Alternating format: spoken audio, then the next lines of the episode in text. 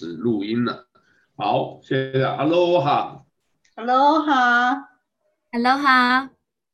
好，呃，各位听众、观众、网友，大家好啊！我们今天这个呃，预计在礼拜五下午啊，这个八点啊，KNDI 一二七零 AM 的这个节目，呃，我们礼拜三会先录制啊，但是我们这一次我们有一些新的调整。我们在访问专业人士啊，谈的是大家这个最近也这个比较热门，大家很关切的啊，叫做遗产信托规划啊。这个之前我所访访问知道的啊，这个就不管你有钱没钱啊，你最好在生前就把这个规划好啊，省得到最后啊，因为我有听朋友讲啊，这个我们朋友做的是这个。有关最后这个叫做临终关怀，还有那个最后呢，家人因为啊，就是财产这些问题啊，这个最后弄得不但不愉快啊，这个对簿公堂啊，我们这个以前香港的很清楚啊，什么工薪奴，什么都是这样子，这个是悲剧了啊，这个呃父母辛辛苦苦攒的钱，结果孩子就为那个财产，大家就是。弄得这个呃，就是家庭破裂很不好啊，所以我们在这个今天这个时候特别来提一个这个，来我们各位介绍一下，这个是兰娜律师啊，就在我右边，这个各位看得到，Aloha 啊，这个是兰娜律师。那底下这个呢，因为呃我们是刚刚先跟兰娜做的一个测试，所以他在呃上面下头这位呢就是我们李丽仙啊，这个呃流金岁月主持人啊。那我们就直接开始，好吧？遗产信托的这一个，呃呃，兰律师啊，就是遗产信托，我们为什么要规划？这个主要的目的是什么？你给我们介绍一下，好不好？好，谢谢 James。大家好啊，我叫兰娜，那我是在檀香山执业的律师啊。除了遗产信托规划之外呢，我也协助我的客户们做关关于房地产啊，做于做关于公司法一些问题，也做移民法。那通常大家中国人的话，就是说啊，大家是比较避讳身后事这个问题的。但是实际上呢，随着就是现在就是说，基本上大家都有不动产啊，然后如果啊有孩子的家庭啊啊。有很多的事情，就是说，为什么我们要做这个遗产信托规划，在生前把这些事情安排好？那第一个最最主要的目的就是说，因为有一些法律存在，如果你不做任何啊、规划的时候呢，有可能会啊、孩子如果要继承你的，或者是你的亲人要继承你的遗产的时候，会必须要经过啊、一个法庭啊、遗嘱认证的过程，通常是比较耗时耗力的。啊、也比较耗费啊、律师费的一个过程啊、那另外呢，也有就是说啊、财富传承问题。那啊、你自己辛辛苦苦积攒了家业之后，你是希望啊、这些财产可以啊、能够为孩子的后来有一个比较稳定的，继续为他们的生活啊、以及下一代的教育啊，以及他们的一些啊、提供一个保障。你如果说你的孩子当中有花钱并不是很。啊，很理智，有大手大脚的情况，或者是你有一个孩子，他是有啊，比如说有残疾，他需要一些特殊的保障的时候，这个时候作为父母做一些生前的一些规划啊，比如说你啊为孩子设立一个特别的信托啊，可以使他有固定的保障，但是又不影响他可以继续享受一些，比如说一些医疗的福利。啊，这是一种。那另外一种就是说，啊，你如果你有很多孩子，或者你有不同的婚姻，那有些孩子并不是在同一个婚姻里面的孩子的时候，你为了避免啊，由于遗产之后啊，子女孩子因为这些事情产生家庭纠纷啊，在你啊。你作为啊，就是说未雨绸缪，在你生前把这些事情，你自己的意向是怎么样的啊？你怎么样以一些合理的条款，能够限制这些财富在什么样的时候啊？以怎么样合适的方式给你的下一代，让他们怎么去使用，这样子可以啊，避免一些遗产相关的纠纷。啊，同时就是说，当然按照现在的税法啊，你做合理的一些规划的时候，会对于你啊，比如说一些啊关于增值税啊，或者是一些其他的啊税上做一些规划啊，这些都是对你的家庭财富是有很啊很有保障的事情的。啊，那啊，我们可以接下来再讲一些，就是一些最基本的概念啊。通常我刚才提到了一个叫做啊。法庭的一个遗遗嘱认证过程。大家可能会对于啊这个有一些啊疑问，就是说这是一个什么样的过程？那你比如说你其实是有很多财产，并不是要通过这个过程来继承的。比如说我举个例子。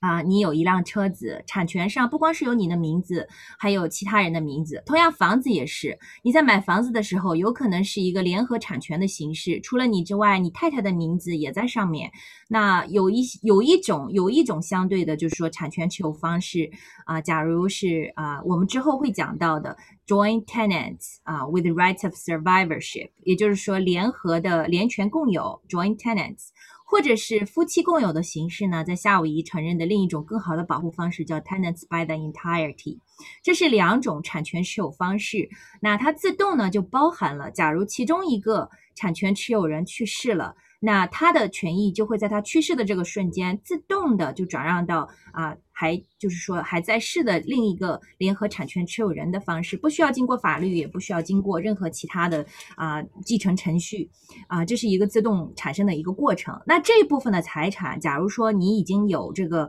啊联联权持有的这样一种方式，或者是假如你去银行开户，在开户的时候，你已经是已经告诉银行，在表格上有你签名。告诉银行说，你去世的时候，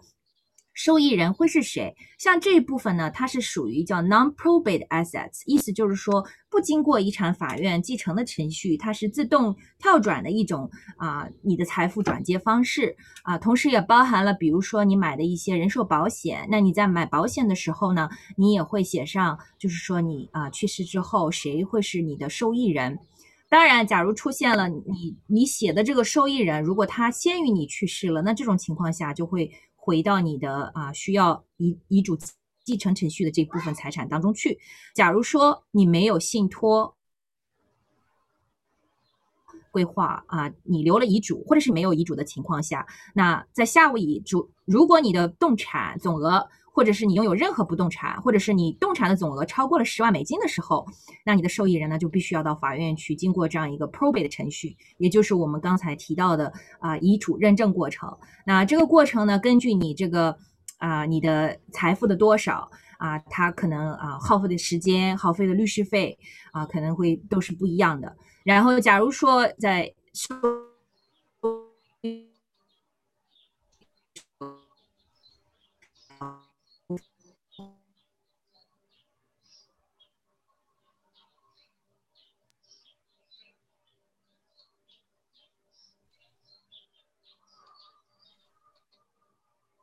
不好意思，这个好像有一点卡，这个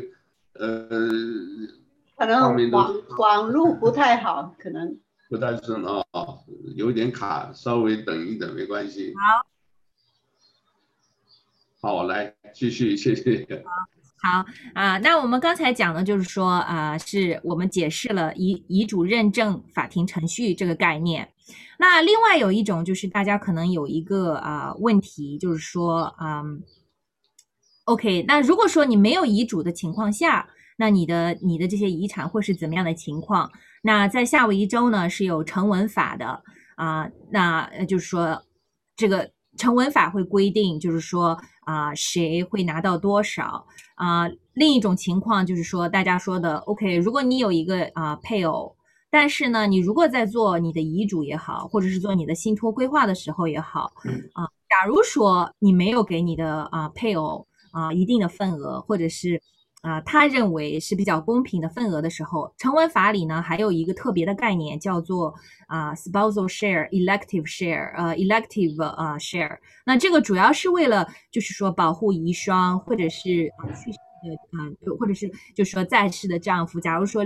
夫妻当中的另一方在这个啊通过某种手段，比如说我们刚才说的这种啊联合产权也好，或者是以。人寿保险也好，你是给了第三方，你并没有留给你的配偶的情况下的时候，那按照这个成文法呢，啊、也根据就是说你们婚姻的时间长短，这个配偶呢，他实际上可以享有一个按照成文法的一个权利，在夏威夷啊、如果说你他认为在遗嘱当中或者是你的啊信托当中给他留的份额太少，他可以选择按照成文法的规定，他能拿多少。那当然，结婚时间越长，他可能拿到的越多。然后是有这样一个概念存在的，啊，另外我们刚才也提到了一点，就是说，假如你嗯。啊，除了你没有不不动产，在夏威，如果你没有不动产，那你只有车子，或者是你还有一些银行账户啊，一些股票账户，然后这些动产的部分加起来，如果没有超过十万美金的时候，那你可以算作是一个比较小额的一个遗产。在这个情况下呢，亲人可以是通过有一个叫啊 affidavit 的程序啊来直接呃接管你的。你的这些财产，但是呢，有时候会遇到一些问题，因为大部分的银行以及啊这些股票账户的持就是管理公司，他们内部是有规定的。有的时候，假如说，比如说是一些啊。比如说，你的银行是啊大银行，并不是夏威夷当地的银行，它可能在夏威夷没有自己的这个分行的情况下，他们有可能还是要求，即使你的这个钱的数量没有超过十万美金，他可能还是要求你会到法院去进行一个叫 small estate 啊 probate 的程序，然后呃 administration 的程序，也就是你到呃遗产法院去，那遗产法院的书记员他可以就是说啊来接管这个遗产进行分配，按照这个应有的程序。进行这个时候，法院会收取一部分的啊，就是说费用这样子啊，这是我们说的。另外还有一种就是大家比较熟悉的啊，有很多人比如说会考虑哦，那既然我我如果就是有不动产的话，是不是我把我的孩子啊作为联合产权人加到在我在世的时候加到这个呃地契上去，那这样是不是我就可以既省了律师费，也保证这个？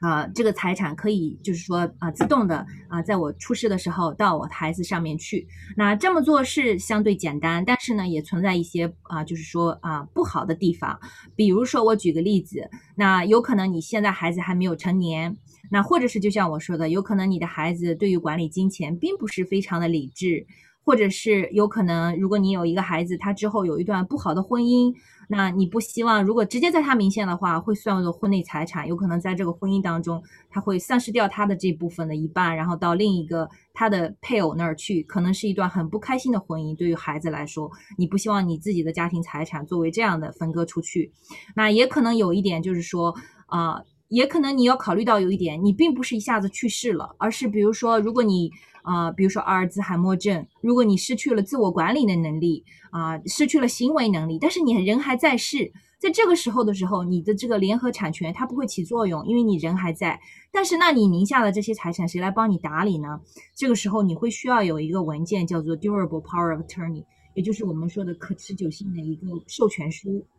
你需要指定一个这样的第三方，有你的授权。在你失智或者失去自我管理的啊、能力的时候呢，啊这个第三方他可以介入来帮你打理你的一些金融事务，一些处理一些必要的一些啊、你金钱上的一些事情这样子，啊、同时就是说你的财产怎么分配，如果是啊、要卖啊或者是要怎么处理的话，会会有会有人可以帮你打理这样子。那作为信托的话，如果你有信托的话。信托这个东西本身，在你在世的时候已经成立了，那你指定的受托人，他会起到就是说啊，代替你管理的这个作用。那不管你是失去啊，就是说自我管理能力也好，或者是你去世也好啊，那这个信托总是存在的啊，他不会因为你去世或者是失去行为能力就丧失掉这个啊。管理权，所以你信托文件怎么规定？那你的受托人他按照你的条款规定，他就要对你的财产进行怎么样的打理以及管理啊？所以信托也有这样一个好处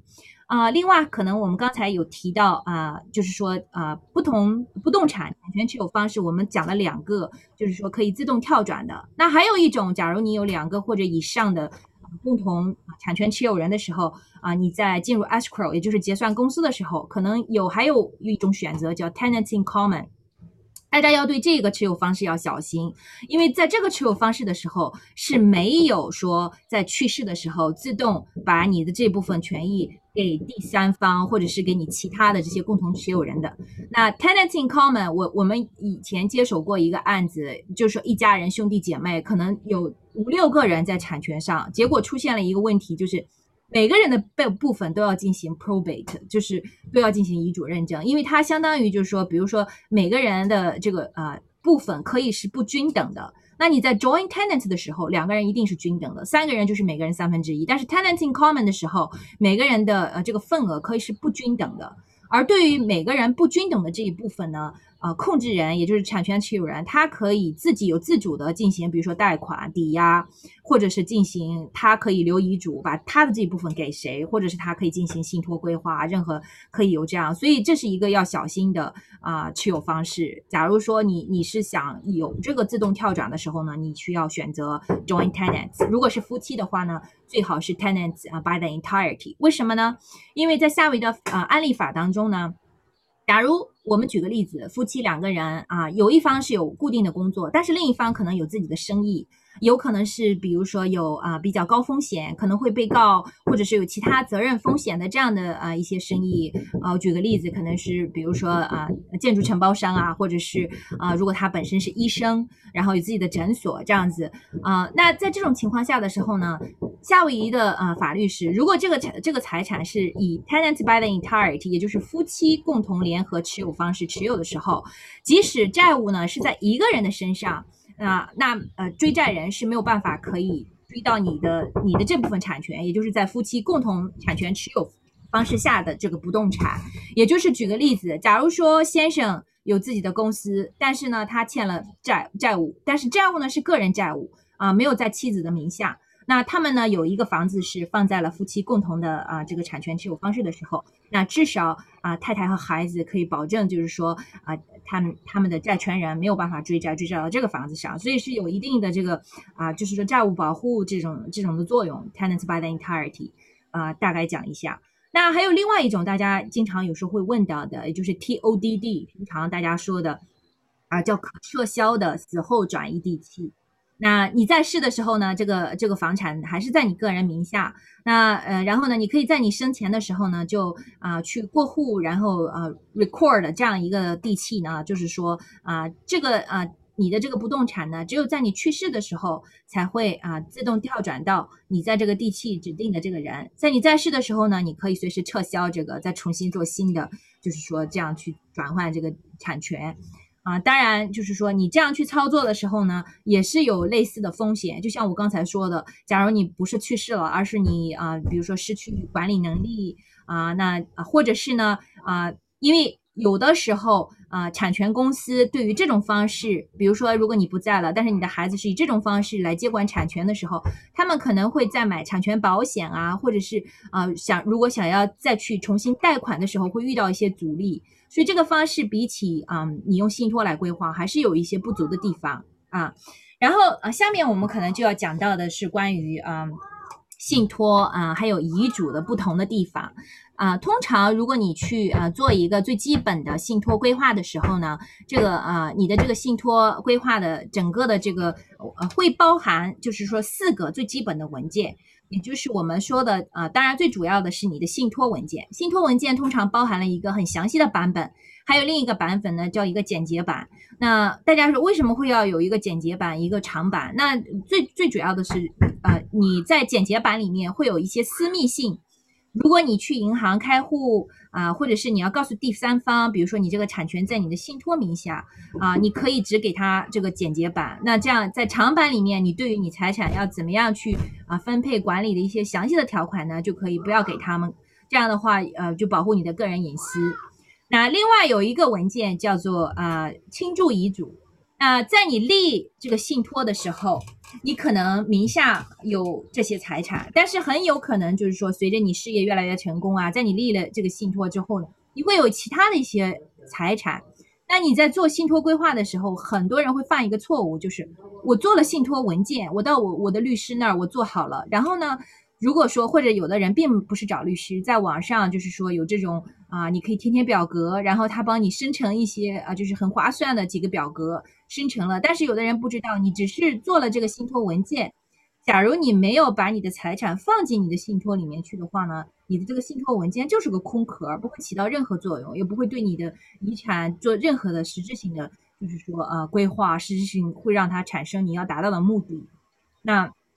你在信托文件啊做好了以后，最主要的一个是要把你名下的财产放进信托里面去，让信托成为你财产的持有人。如果你有不动产呢，你要把这个不动产的产权从你个人，然后转到你信托名下。那如果你有银行账户，同样的道理，你也把银行账户的持有人把它放到信托名下。如果你买了嗯人寿保险，你的孩子都还是小孩儿，那最好的办法是你肯定不想直接让未成年人作为你的受益人，而是你把信托作为你的啊、人寿保险的受益人，然后这样来操作的话，你就可以保证啊、如果什么事情发生了，按照信托文件去走。那这个倾注遗嘱它存在的最主要的作用就是，假如说，比如说有些财产你买了，但是你没有来得及把它放进信托，或者是你有些财产你就是忘记了，比如说，嗯，你可能是在其他的地方，在国内的一些财产，或者是在别的州的一些财产，或者是在你做这个信托之前，你但是你忘记把它放进信托了。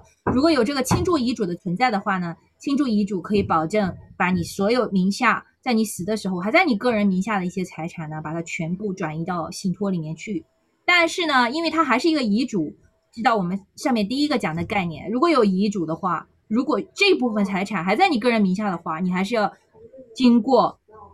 这个法法庭的遗嘱认证过程，啊、呃，必须啊、呃，就是说倾注遗嘱这样子。那另外的第三个文件，我们在上面有提到，也就是永久授权啊委托书。那就是说，如果你个人失去了自我管理能力的时候，那通过这个文件啊，你指定一个代理人可以来帮你啊，就是说，嗯，打理你的经济事务。假如你没有的话呢，你出现了这种情况，就必须要经过一个啊，夏威夷的话，一个叫 guardianship 的一个呃法律程序，让由法院来帮你指定一个。啊，这样的，嗯，帮你做一个代理人，也是要花律师费，要花时间这样子，啊，还有很多人就是说会，嗯，比如说自己有未成年人的时候，实际上你做规划的时候，最重要的一点是，啊，如果你什么事情发生了，谁来帮你管理你的孩子？假如你没有做任何的呃规划，或者甚至是你有遗嘱，但是遗嘱要经过我们说的法庭遗嘱的这个认证过程，要比较漫长，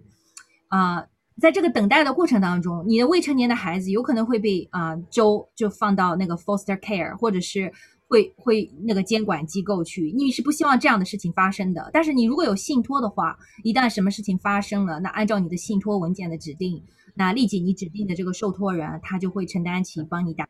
啊、这个监护人做带带领你的孩子，然后这样的一些事情。那第四个最基本的文件我们要提到的是医疗照顾事前指示。也就是说，假如说是你得了绝症，那、呃，你你到一种程度，就是说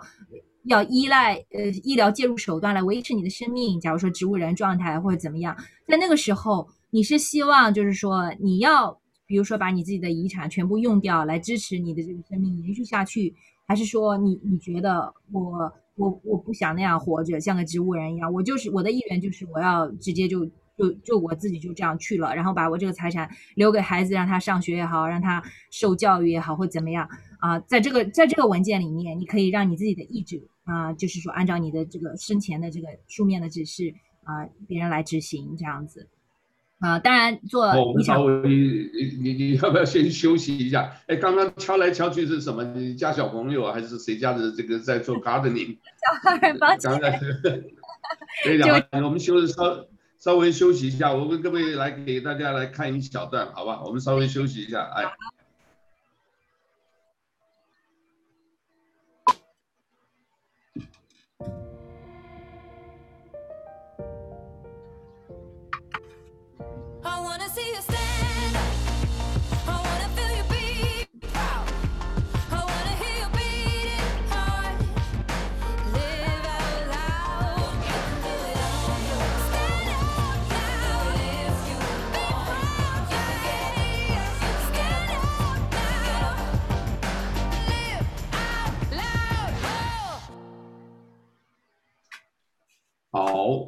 为什么要讲抗击疫情？我们做得到啊，最主要就是说这个呃，希望呢这一个呃，等一下啊，手放下，这个还不是很熟。好，呃，就是说以后呢，这个呃。我们还是举一些实例会可能比较这个好，因为呃这个是非常专业的啊。这个刚刚兰娜律师就是给我们介绍了一下很多的这种呃整个的这一个呃作业啊，但是呢这个可能每一个的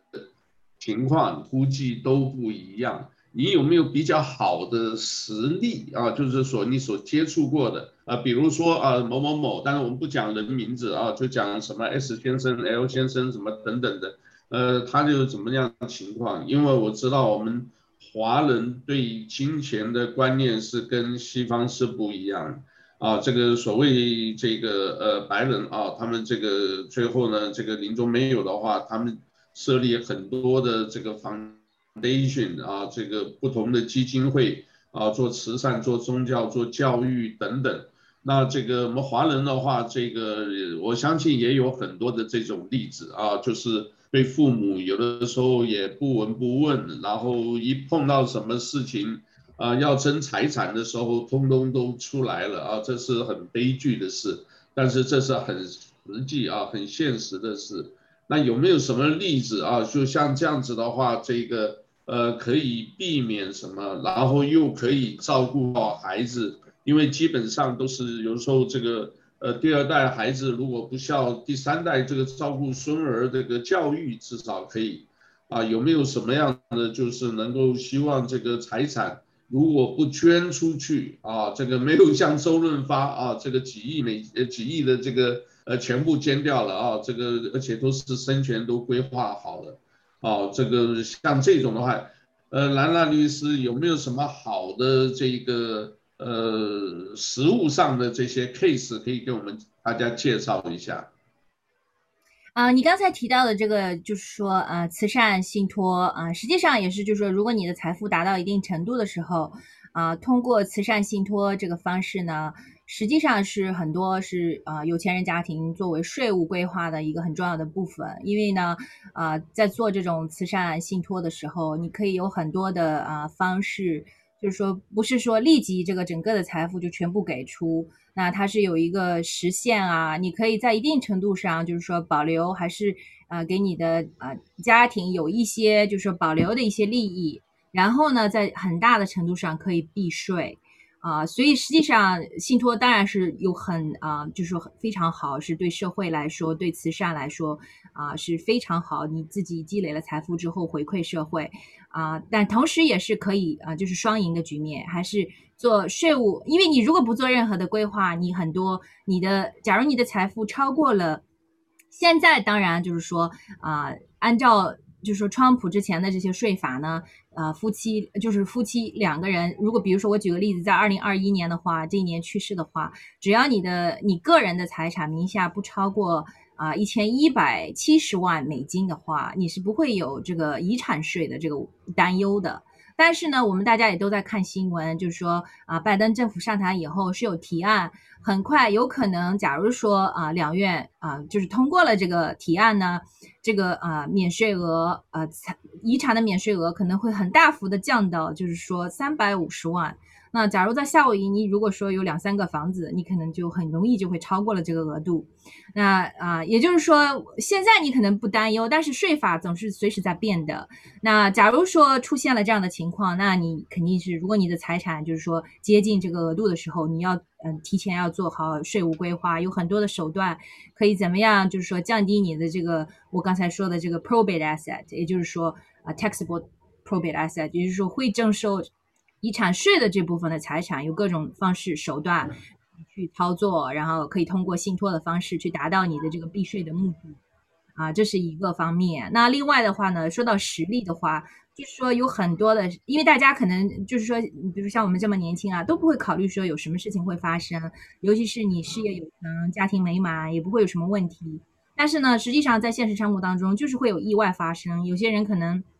自己还有生意，然后不光是在美国有财产，然后在国内啊、台湾啊，或者是啊香港啊，在本土啊、呃在大陆啊都有财产。因为现在就是说啊，大家生活好了，这种你的你的财富也是全球分布的啊。而且呢，另外有一个就是我们今天没有时间谈到的，就是说，因为你可能并没有美国的公民身份。有很多人，他可能过来，比如说是游客也好，或者只是有工作签证，甚至有的人有绿卡，但是呢，不经常在美国。这种时候的时候，你要非常小心，因为我们像我们刚才说到的这个啊，就是说目前的这个十一点七个 million 的这个啊遗产免税额，这个 lifetime 的这个这个只是适用于在美国的呃你的居所，你的永久居住所在美国的人，你才有这个额度。假如你是就是说啊，你你的永居地并不是在美国的时候，甚至是你有绿卡，但是你不经常在这儿，你只是每年回来点个到的时候，你你你的免税额只有啊只有六万美金，所以哪怕是你有一点点的不动产，你肯定是要交啊遗产税的啊。然后另外就是说。啊、呃，还有就是说，我们现在做 planning 的时候啊、做这个规划的时候，夫妻之间，假如说都是美国公民的时候，那不管你有多少财富，如果说啊、呃，你留给你太太或者你留给你先生的话，不管你有多少财富，都不会征收你任何的赠与税，或者不会征征收你的遗产税。但是，假如你不是美国公民，尤其是接受的这一方，假如是外国人，在这种情况的时候，你就要非常小心，你有可能会。会有遗产税啊，会有会有赠与税啊，啊，这些都是要考量的啊，因为这个东西也遗产税好像，遗产税好像蛮高的哦，现在好像是多少？有的说差不多到百分之五十了，是不是？对，但是因为现在的这个免税额很高，也就是说，你只有你的财富超过了十一点七个 million 的时候，你才会考量那个啊，而且我刚才说的就是说啊，就是说。你你有很多的 planning，比如说你留给你的配偶的话，你也是不用担心这个问题的。所以大家现在担心的并不是遗产税的问题，很多时候去做信托规划都是为了避免这个法庭的遗嘱认证过程。但是呢，假如说税法税法发生了重大的变化，那个时候大家是一定要，即使是你以前有这个呃信托规划呢，你你也要再找律师及时更新，这样才能够达到合理的避税的目的，然后保证你的。啊、现在就是。一千一百七十万是蛮高的，所以大家还是呃生前多努力赚钱，把这个这个好好规划。收益收的要不太不太一样，对，效益就是有个不同。嗯、对对，所以我之前也有接收到几个问题，我们可以比较有针对性的，我想就是说你如果有问题，这样来解答可能会对大家更有效一些。对啊、呃，假如说啊、呃，之前我说的。呃其中就是说啊，有一个问题是啊，假如说一对夫妻要离婚，他们以前做的信托是否要重做？这个是很明显的，是的。那因为很可能你在当时的时候，你的受益人都是你的配偶。假如你啊不做变更的话呢，你可能说你去世的时候，你这些财产还是给了你的前配偶，这可能是你最不想 看到的一个结果。所以如果是，当然就是说啊，你通常大家如果离婚会去家庭法院。那会有一个判决，但是大家可能没有意识到，这个判决并不会让你名下的不动产产权发生变更。你你在离婚以后，假如说啊、呃，法官判了这个房子给太太，这个房子给先生，你得再找律师去把这个地契过户啊，把这个产权从两个人名下变到拿，按照法庭的这个指令到谁手里，到谁手里，这样你的产权才产生变更。如果你做了你的不动产规划，你你之前做了信托规划。假如你的退休金账户或者之前写的自动受益人还是你的前配偶，那你肯定是要考虑去更新你的这个规划，要不然的话，可能最后会把你气得活过来。对，对。然后另外一个问题，嗯，信托做了多久？我这里这样子，我我我这样子啊，就是我我在想到哈，当然我们就是一般的这个就是 normal people 了，我们就是一般的凡人了啊。那我们基本上就是，也许有一些财产也不会很多啊，就是也许是一百万之内啊。这个因为总是奋斗了，总是有一些钱。那这些有的有孩子啊，我们有孩子，呃，我有听朋友讲啊，是不是一个就是把生前信托这个遗产，呃，就是说在生前一定生前全部把它做完。啊，我讲的是很实际实务的啊，因为我想大家关心，也就是我把这个做好这个以后，然后呢，就是真正到这个呃大限的时候，呃就可以安心的走，然后小孩子呢，这个也不会因为你的财产在那边争来争去啊，我们都知道把钱留给孩子是一个祸患啊，就是呃我就设一个基金，这个基金信托基金呢。你们的孩子啊，你自己不管是家族还是什么，以后呢，你的教育或者什么啊，我们可以定好一个啊，这事先其实开一个家庭会议，对吧？呃，我比如说我每个月啊，就是给大家可以补助一些钱啊，其他各自孩孙儿孙啊，还是要自己奋斗的啦。但是呢，就希望减轻他在呃成长教育过程不要那么费劲嘛，对不对啊？我们又不是一个很有这个这个有叫做什么呃带着金汤匙银汤匙出生的这些小孩，但是一般人呢，如果照这样子做，哦，他可以就很放心，他的孩子不会为财产而争，弄得兄弟反目啊，也不会为了这个孙子啊或者教育或者什么。啊，在愁这个，因为现在年轻人想法跟我们那个时候不一样。年轻人想的是什么？你们把所有的钱都都这个这个世界地球这么乱，都不是你们搞的。呃，他们现在想法是这样的，我不知道是不是所谓左派思想，但是你们都是你们搞的。现在如果我们什么都没有，弄得我们自己变成那个，你知道吧？我看到网络上有一个很。很惊讶的，在深圳呐、有一个区，他们就是打零工，打了钱就是吃喝嫖赌花啊，就是全部把它花完为止，然后再去打工，反正就是呃醉生梦死，一天就过一天啊，已经是一个灰色的这个呃未来没有前途的。那我就想说，我们是个至少我们在美国，我们感谢老天啊，我想我们大家来美国其实是老天选我们来的。所以，我们有这个机会，如果说是为自己一个安定的未来，我们是不是这样子会比较好？就是说，呃，找一个生前这个信托基金，然后好好规划。那这些细节的东西，当然兰纳律师是专专家，所以呢，这个大家可以呃直接去谈。那我刚刚讲这个实物，你看看还有没有什么可以补充的，或者帮我们加一些？呃，可以条款上列一些什么东西，让我们多知道一些。啊，你刚才说的这些，就是说啊，最基本的条款，比如说为了防止孩子乱胡乱使用钱呢，啊，你可以就是说，比如说只有他可能要必要的，比如说他的医疗，他的需要受教育，然后维持他最基本的生活需求，然后或者是他啊最基本的，比如说居住啊这些条件的满足的时候。受托人才可以，就是说每个月给他多少钱，你也可以保证，比如说我的本金是不动的，那我的本金产生的这个收益是可以分给这些受益人的。那比如说房子呢，我不想这个房子卖掉，我希望受托人一直租这个房子，租金用来分给我的子孙后代。或者是啊、呃，比如说你如果担心孩子有可能会起来诉讼，然后啊、呃、搅乱这个家庭纠纷，你也可以说，如果他啊、呃、做这样的事情，那我就把他的啊、呃、应得的份额降低到多少，像惩罚条款一样，这样可以让他就没有失去这个去法院再去诉讼的这样的一些啊冲动，这样子有很多的条款，就是说你在你跟跟你的律律师单独咨询的时候是可以实现你的想法的。然后包括那这些的话，基本上，呃，像你们律师基本上还是，呃，以这一个就是应该讲做信托规划的这一个应该讲什么，呃，主人吧，呃，他的意志，然后你们律师是配合的把这些条款列出来，是不是？那这些的话不需要给家庭成员看吧？哦，呃，不是的。那你在立信托的时候，Well，一个信托，我们首先说它有三三个牵扯到三个人吧。那在法律上的概念，首先你是立信托人的时候呢，你实际上就是委托人，在法律上的术语叫 grantor 或者叫 trustor。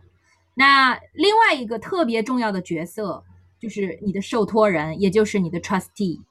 那信托呢，在实际上就是说，实际控制人是这个 trustee 受托人。那通常你在做生前呃可撤销信托规划的时候，你本人在你在世的时候，会既是你的受托人，也会是你的受益人。刚才我们说的 trustee 是第二这个三角当中的第二个角，那第三个角就是受益人，也就是我们说的 beneficiary。那你实际上啊、在你这个信托当中受益的这些群体，可能是你的孩子啊、配偶啊、亲人啊。啊，任何你关心的人，也可能是某个呃慈善呃这种啊非营利组织，都都有可能是你的委呃啊这个受益人。那我们刚才提到的，在律师代理的时候，如果说你是在你在世的时候成立信托，这个时候我们的客户实际上是委托人，也就是说 grantor、trustor，他是我们的客户。那我们有保密原则，那客户跟我们说的。律师我们要保密，我们不可以透露给任何其他的受益人。如果并不是我们的客户的 beneficiary，那不是我们的客户。但是呢，也有可能出现，比如说，OK，那假如说这个律师受聘请的时机是在啊、立信托的人已经去世了，这个时候呢，那受托人他要接管，通常受受托人这个人责任重大。你的一个信托是不是成功，是不是达到了你的立信托的目的，很大程度上取决于受托人是不是按照你的意志，按照这个信托文件的规定去实现了你的想法。假如你所托非人，这个人啊贪钱，然后呢呃做事情啊中饱私囊，那这样做这是你最大的一个隐患。如果你所托非人的话。当然，就是说有法律程序在，是受益人，他们可以比如说进进入法庭程序。如果出现这样的情况，可以有保护自己措施的方式，但是并不是一个简单的过程，是要啊、需要律师，然后可能需要去法庭才能实现的。那你的这个受托人是一个非常重要的一个角色。那就像我说的第二种方式，同时他身上呢也是呃重大的责任。你指定的这个受托人呢，不能说哦，对于经济事务一窍不通，又不讲英语。的人可能没有办法帮你实现你的这些想法，你需要一个人，比如说对于啊、至少要对于管账，啊、对于最基本的怎么样去跟律师沟通，或者是对于最基本的能用英语沟通，最好呢又是有美国身份，比如说有美国公民或者是有美国绿卡。假如你指定一个外国人来做你的信托受托人的时候，这个时候呢，他就变成一个外国信托。你在每年还要对 RS 进行汇报啊，进行报表，这可能是比较繁琐的一个过程。大部分人在指定受托人的时候，如果这个受托人还要承担起，比如说照顾你未成年的孩子，那就更重要了。这个人最好是啊，就在你。能够离你的孩子很近，又讲英语，在你去世之后马上能担任这个角色。假如他还在国内啊，没有签证过不来，这种情况下，有可能你的孩子会被放进就是政府的这个 foster care，或者是他们指定的这种暂时的接管中心，这肯定是你最不想看到的过程。那所以你在指定受托人这件事情上，可能是在你啊整个做规划的时候，你要放很多的心思去考量。那啊，就像我们刚才说的啊，这个人就是他，他是实现你的意志。也是控制你这个信托，去执行你这个信托的这样一个非常重要的角色。那这个受托人是不是基本上一般都是呃律师或者会计师或者某一个基金呢？也可以吗？啊、呃，也不一定，因为呢，就是说，假如说你的钱，当然你你如果说非常非常富有，很多人会使用专门的专业人士，因为有比如说有这样的公司，比如说银行，很多的银行他会帮他的啊、VIP 客户来做这个角色，但是他们会收取费用，可能是你的啊、呃、你的财产的一个 percentage，一个一个比例，按照比例来收费。那有一些会计师，有一些律师也会担任这个角色，但是他们都会按小时来计费。啊，因为啊，毕竟工作量也是比较大的。但是呢，假如你并不是啊那么有钱，中产阶级，然后但是你有孩子，然后你有积累了一些啊你辛苦劳动积攒的财富呢，你也可以就是说找你比较信任的亲人啊，甚至是假如你的孩子成年了啊，然后又比较靠谱，他们也是可以担任这个角色的。虽然是一个苦差事。啊，然后呢，可能还要，嗯、啊，如果说有很多的受益人，他们还要啊做好这个啊平衡的角色，怎么样能够让在这个分的过程当中公平，然后透明，然后呢也不会引起纠纷，然后呢又足够懂这个事情，是一个苦苦差事，啊，可以是有啊，你可以就是说设置条款给他一些补偿，也可以是完全一个免费的角色。如果是你最信任的一个好朋友，他也可以作为你的受托人来担任这个角色，都是可以的，对。OK，好，那我现在就是来一个这这个整理一下啊，呃，你你你听听看对不对啊？啊，我们原则上，我们今天提这个，大部分我们自己本身应该就是属于这个主委托人，对吧？应该算是委托人，对吧？立信托的这个，那我可以也可以就是遗产规划信托，那我可以。啊，也许我就设一个这个什么基金会啊，这个慈善基金会啊，这个也很多的嘛啊，这个 Wimber Foundation 什么基金会，比如说这个基金会以后呢，这个就是属于受托人，但是可能也是有律师参与啊，或者是这个比较公正的这一种这个律师会计师，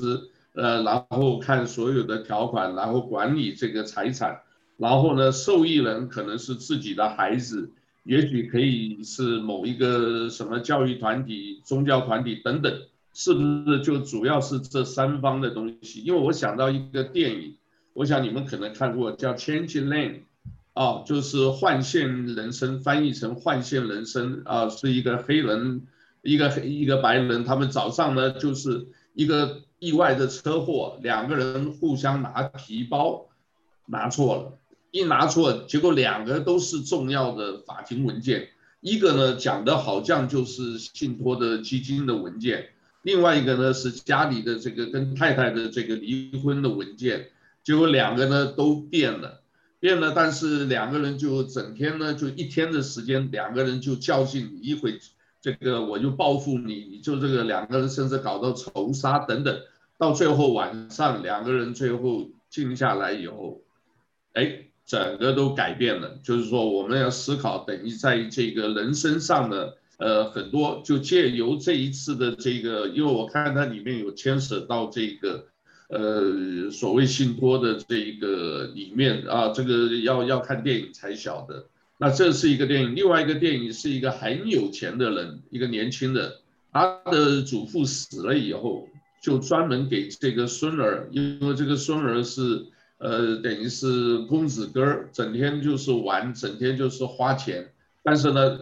这个中间就是有一个受托人啊，是律师，就跟他讲，你要继承你的 grandpa 的这个财产的话，你呢就是要照他这个一条一条的规定，就让这个年轻孩子也受了很多苦，后来才真正的悟到他的爷爷的财产是怎么样一点。一滴来的，所以最后呢，他又把很大的一部分钱继承了的钱，一亿多美金，捐给一个就是专门照顾一个小女孩的一个呃癌症的基金会。所以呢，我这里 反正我每次介绍都会有一些提到一些电影的情节。那我刚刚讲这个应该没有错吧？就是以当事人来讲是委托人委托律师说一个基金会，然后受益人要。要符合某些条款才能拿到这个钱，是不是这样子？是的，是没有什么问题。我意旨在这个文件中的体现，受益人怎么样才能拿到财产？对，这个是是你在设立信托的时候，律师的客户，假如律师的责任是帮你啊设立这个信托的话，那律师的客户就是委托人，也就是 grantor，谁来成立这个信托的这个。当然，就是说我刚才提到的第二点，我刚才也讲的时候没有完成完全讲完，就是说，假如说呃律师介入的时候是啊、呃、立信托的人已经去世了，这个时候呢，受托人那他接管了，他拿到了这个信托文件，但是他对于怎么去执行，他有很多的问题，那这个受托人他需要聘请律师，这个时候呢，可能我们的客户呢就变成了是受托人是我们的客户，如果律师是在这个时候聘请的，那他。啊，律师要协助受托人对于这个信托文件进行解读，应该是怎么样是合理的办法？那怎么样分配？需要做哪些事情来达成当时委托人的这个意志？啊，但是这个时候呢？这样子是，对，这种诉讼多不多？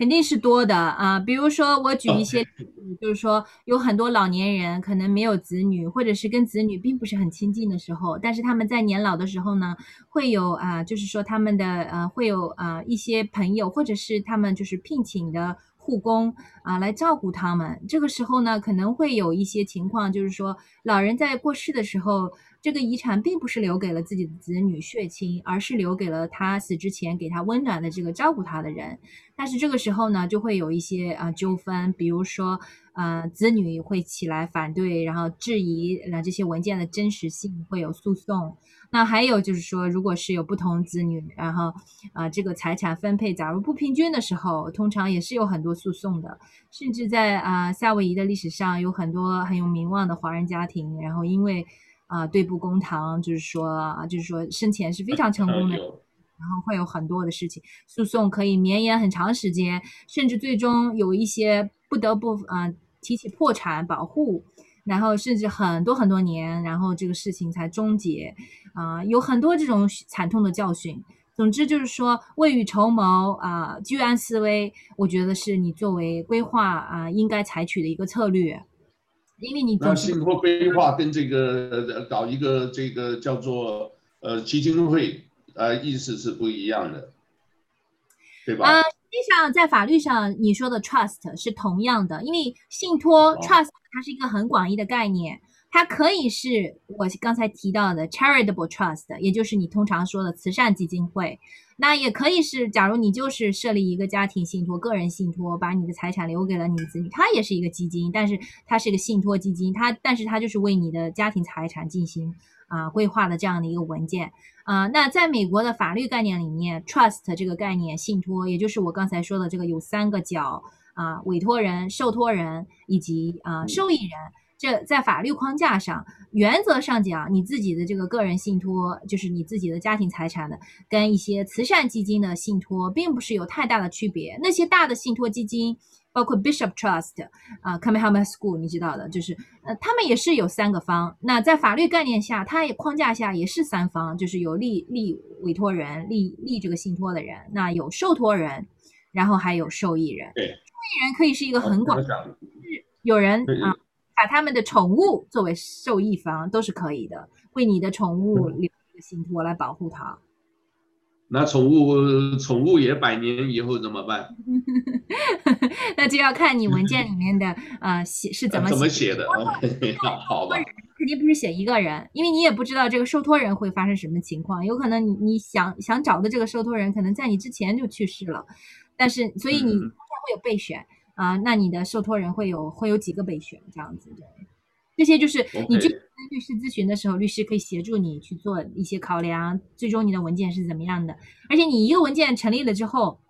你之后就是可以做出一些修改啊，一些更新啊，并不是说你每次有什么，比如说你有了新的小孩儿，或者是你有了新的财产，你就要重新去做你的这个规划。你你只是在你已有的这个规划上，啊、去做一些更改也好，或者是啊、你有了新的财产，把这个产权直接放进你的信托，就是做一些这样的步骤啊。但是你有任何问题的时候，你总是可以打电话给你的信托规划律师，然后去告诉他，然后你需要做些什么啊，得到你该有的。一些呃，只就是说一些信息，或者是如果税法发生了重大的变化，这个时候你肯定是嗯，you know 去更新。我最近看了，主要是看了很多新闻以后，我才注意到这个，然后很多是为这个是打官司，但是也有很多这个，所以啊，呃，人生百态很有意思，就是其实也没有什么，就是一个普通过世，然后。哎，突然一个人上门来了，就带一个人说：“哎，这个是你这个某某某的孩子，到时候还要检查 DNA，还要什么，然后诉讼案又又又一大堆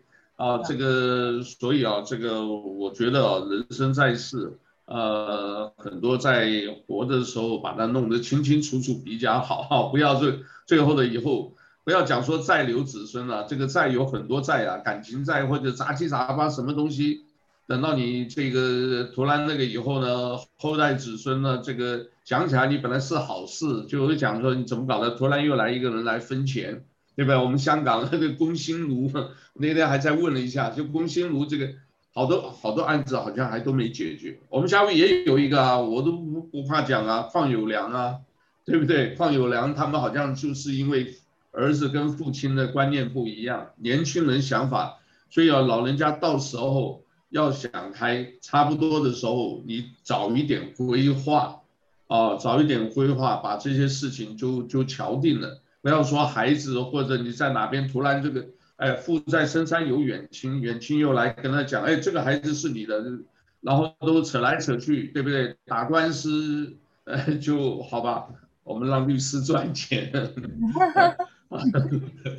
好吧，加担心你还有没有什么？担心有没有想这个就如离婚的话，以前这些东西可能全部都要重做好吧？是不是？嗯，我有一个问题，就是刚刚啊，娜、娜律师给我们说的有好几个文件哈，就是你只有讲中文，你可不可以把那几个文件哈用英文？来就是告诉一下我们的这个听众哈，让他们可以有一个概念，因为有很多时候啊，在这边哈就没有用中文写的这些 trust 啊，大部分都是英文的。那如果我们可以知道英文的那个文件是怎么讲的，好像比如说你这些，嗯，呃，还还有那个。房契啊，就是那那个 tenancy by the entirety，好像这些哈可以让我们的听众有一点背景的那个知识啊，讲一下这个文件的。非常好的提醒。那我刚才提到的最基本的啊规划的四个主要文件，第一个就是我提到的信托文件，也就是我们说的 trust document。那 trust document 我有提到有啊、呃、长版和简洁版，也就是 long form trust 和你的 short form trust。那最基本的，你做信托规划的时候，一定是有这两个文件，你的律师一定会帮你准备这两个文件。另外我说的这个倾注遗嘱，也就是在英文里叫做 pour over will。啊，pro will 呢？啊，那啊，就是我刚才说的，可以在保证在你去世的时候，假如还有在你个人名下的财产呢，就把它直接转入到你的信托当中去，起到这样一个作用。那另外我说的这个啊，永久授权委托委托书，也就叫 durable power of attorney。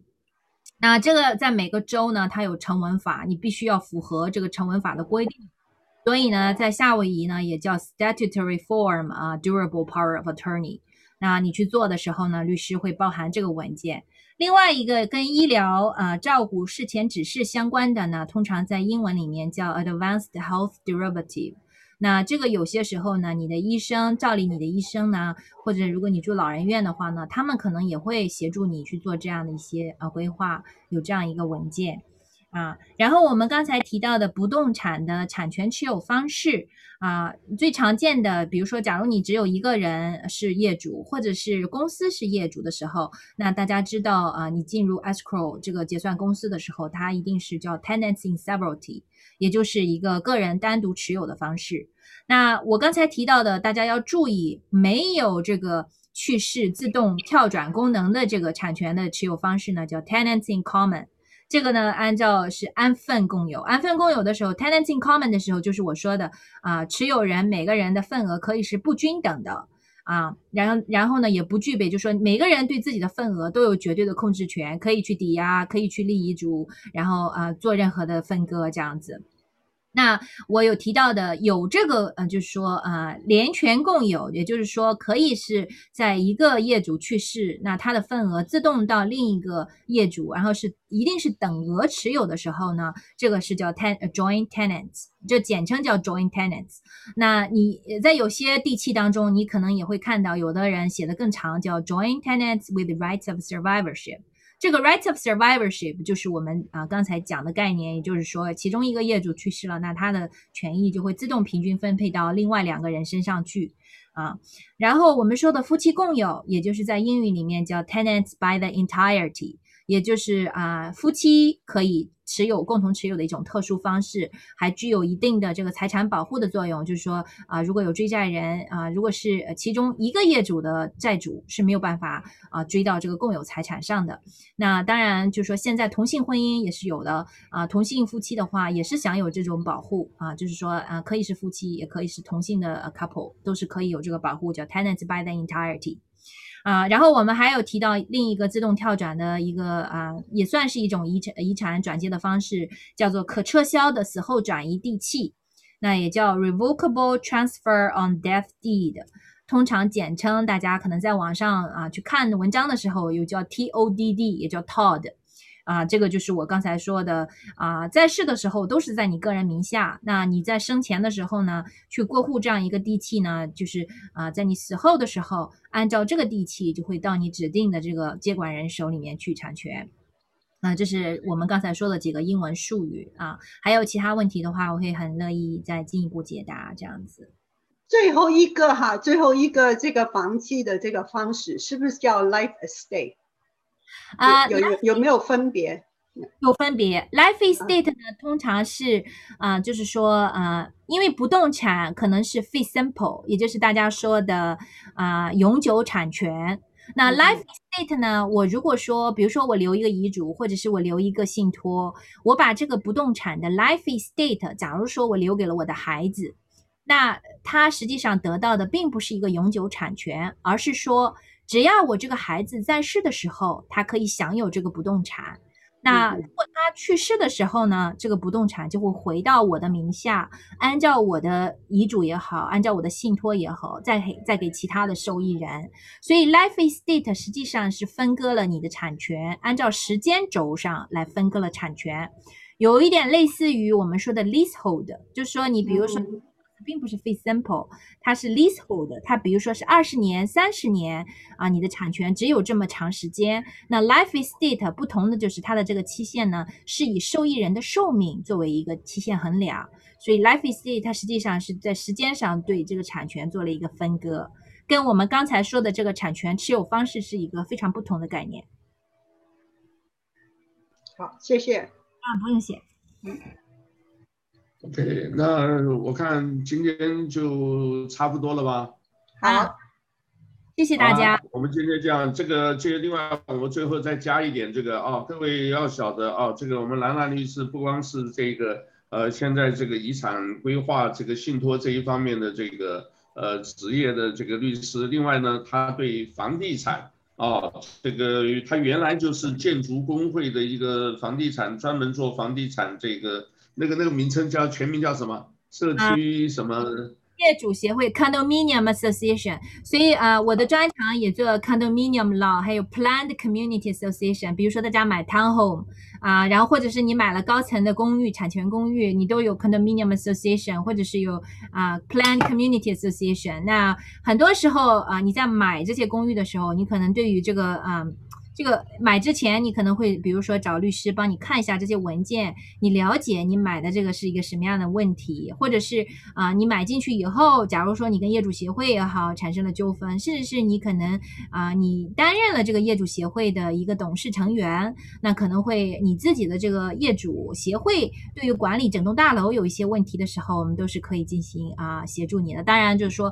啊、最基本的，比如说你租约合同啊，或者是公司管理的一些问题以及。不动产的一些纠纷的话，我们啊，以及我的律所、我的同仁、同行们都是可以帮助你们的，对。